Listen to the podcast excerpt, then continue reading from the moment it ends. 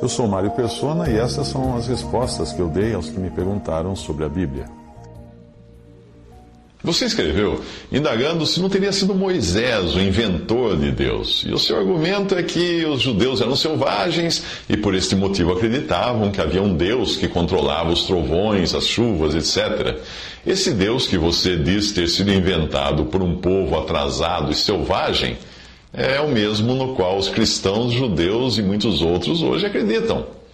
Você segue no seu e-mail dizendo que Moisés errou ao escrever o capítulo 1 de Gênesis, que diz o seguinte, dos versículos 16 ao 18: Deus, pois, fez os dois grandes luminares, o luminar maior para governar o dia, o luminar, menor para governar a noite, e fez também as estrelas, e Deus os pôs no firmamento do céu para iluminar a terra, para governar o dia e a noite, para fazer separação entre luz e as trevas, e viu Deus que isso era bom.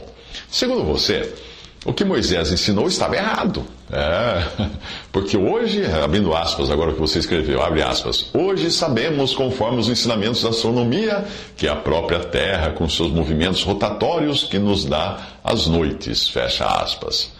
Uh, eu não sei onde você mora, mas eu acredito que aí também o sol se põe no horizonte quando chega a noite, encerrando assim o seu governo do dia.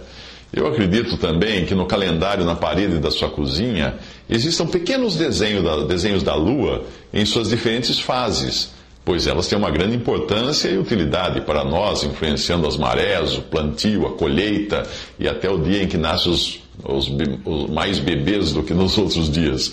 Uh, no gibi que você lia quando criança, você sabia se era dia ou noite na historinha, porque havia um sol ou uma lua naquele quadrinho. Pois bem, se você é capaz de ver o sol nascer e ir subindo no horizonte ou a lua aparecer à noite, não será preciso muito esforço para entender o que Moisés quis dizer, não é mesmo? A astronomia descreve as coisas usando um referencial. As pessoas há milênios usam o referencial de quem está na Terra. Por isso dizem que o Sol nasce, sobe, desce, se põe, etc. Porque elas adotam o referencial visual de quem está na Terra. Se você estudou física, saberá que tudo é relativo. A mosca pousada no meu braço durante uma viagem de avião está voando a 900 km por hora. Mas ela não sabe disso, porque o seu referencial é o interior do avião.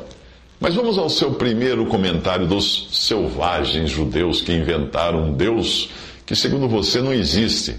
Você escreveu o seguinte: a verdade, abre aspas, a verdade é que o Deus dos judeus não existe. O que existe é a inteligência universal, que é tudo e está em tudo. Está em nós. Somos parte da inteligência universal, por isso somos inteligentes. Fecha aspas.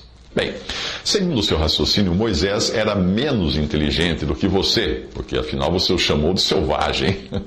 Por isso, Moisés entendeu tudo errado e inventou um Deus que, segundo você, não existe. Mas você, por ser mais evoluído e inteligente do que Moisés, já superou essa fase né, de, de acreditar num Deus que controla os trovões, os relâmpagos, as chuvas, etc. Uh, eu posso saber em que estágio dessa inteligência você se encontra? Eu pergunto isso porque geralmente os ateus se consideram a última bolacha do pacote, pois eles se situam no tempo como se ninguém mais viesse depois deles e como se não existisse nada mais para descobrir. Mas o que os seus descendentes irão pensar das suas ideias daqui a alguns milhares de anos? Será que não dirão que você era um selvagem que viveu no século XXI e acreditava numa certa inteligência universal? Geralmente os ateus acreditam na evolução, não só dos seres vivos, mas também na inteligência humana. O ponto é que aí está justamente o calcanhar de Aquiles da sua crença e da crença de qualquer ateu. Se você acredita que a inteligência é algo em processo de evolução, você jamais poderá fazer qualquer afirmação. Você jamais poderá chegar a conclusão alguma, porque a sua conclusão estará sendo tirada de uma inteligência incompleta e baseada apenas numa gama de fatos que os seus parcos cinco sentidos foram capazes de perceber. O conhecimento bíblico não é fruto da inteligência humana, mas ele provém de revelação divina. Deus revelou porque nós seríamos incapazes de inventar ou de concluir ou de afirmar as coisas que estão além da nossa percepção sensorial. Deus nos dá não apenas a revelação, mas Ele dá também o seu espírito para que o homem que crê em Cristo entenda as coisas que não são do homem, mas são coisas de Deus. Nós somos seres tridimensionais apenas, vivendo numa esfera que inclui o tempo como quarta dimensão, Porém, Deus, que habita na luz inacessível, como fala, escreve Paulo na 1 Timóteo 6,16, ou seja, Deus que habita numa faixa do espectro, a qual nós não temos acesso. Deus quer nos falar de outra dimensão. Isso só pode ser dado por revelação, e só pode ser recebido pela fé, e não pela, pelas, pelas percepções carnais do nosso corpo. E você não tem nem a revelação e você não tem nem a fé, porque você declara, pela maneira como você escreve, que você não conhece essas coisas, a revelação e a fé. Sem revelação, você fica num beco, num beco escuro de sua existência. Sem fé, é impossível você entender as coisas reveladas, porque elas estão além da dimensão dos seus meros sentidos e além da capacidade, capacidade dos seus neurônios detectarem ou entenderem. Para quem nunca, nunca comeu omelete, um ovo não passa de um pedregulho oval.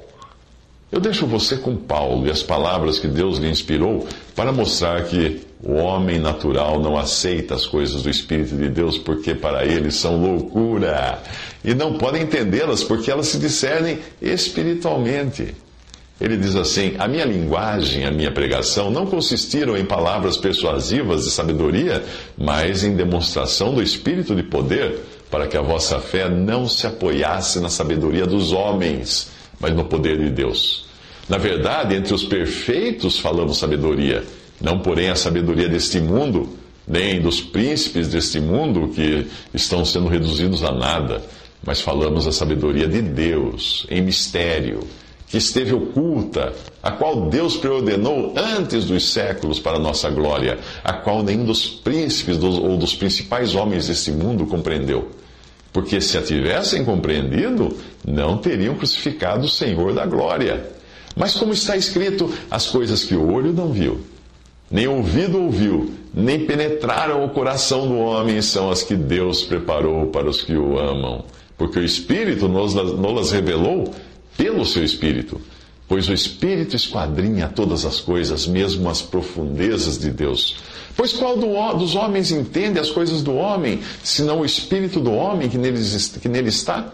Assim também, as coisas de Deus ninguém as compreendeu, senão o Espírito de Deus. Ora, nós não temos recebido o Espírito do mundo, mas sim o Espírito que provém de Deus, a fim de compreendermos as coisas que nos foram dadas gratuitamente por Deus as quais também falamos, não com palavras ensinadas pela sabedoria humana, mas com palavras ensinadas pelo Espírito Santo, comparando coisas espirituais com espirituais. Ora, o homem natural não aceita as coisas do Espírito de Deus porque para ele são loucura e não pode entendê-las porque elas se discernem espiritualmente.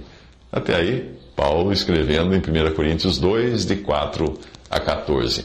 E eu realmente sinto muito por você não conhecer esta outra dimensão das coisas espirituais, porque para isso é preciso crer na palavra de Deus.